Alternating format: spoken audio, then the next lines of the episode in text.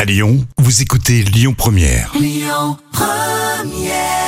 Et bienvenue sur euh, Lyon Première, c'était The Braids. Le tour d'actu des célébrités.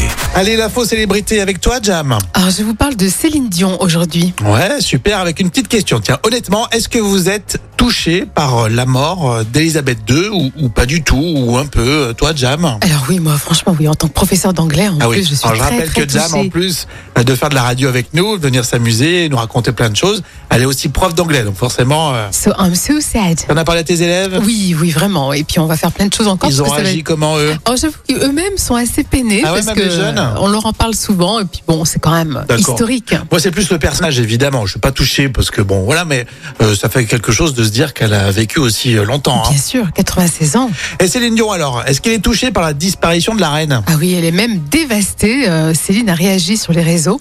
Alors pour la chanteuse, euh, la reine était une femme avec de la grâce, de l'élégance et une grande gentillesse. Et Céline Dion a dit, elle a consacré sa vie au service public, aidant sans relâche les personnes dans le besoin. Ah Ouais.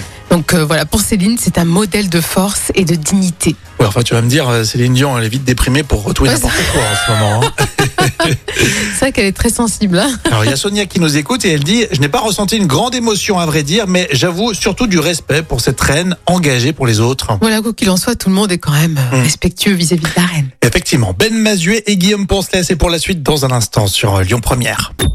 Écoutez votre radio Lyon Première en direct sur l'application Lyon Première, lyonpremière.fr et bien sûr à Lyon sur 90.2 FM et en DAB+.